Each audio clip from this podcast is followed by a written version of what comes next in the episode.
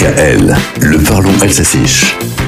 Pusher Pissom, dans chaque mairie trône un buste de Marianne. À Bischoften, on vient enfin d'inaugurer la statue de l'Alsacienne devant la mairie. Bischoften, Bischhofe, est un village de moins de 500 habitants de la communauté d'agglomération de Haguenau, près de Pfaffenhofen.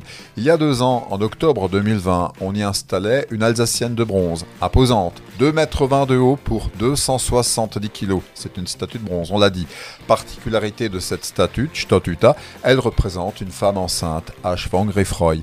Créée par le sculpteur Thierry Delorme, cette belle statue a pour nom la promesse, Versprachung. L'artiste a voulu une femme trentenaire, le bel âge pour faire un enfant, sourit-il. Et comme il s'agit de la représentation d'une Alsacienne, il lui fallait un costume régional, à Trort, le costume local.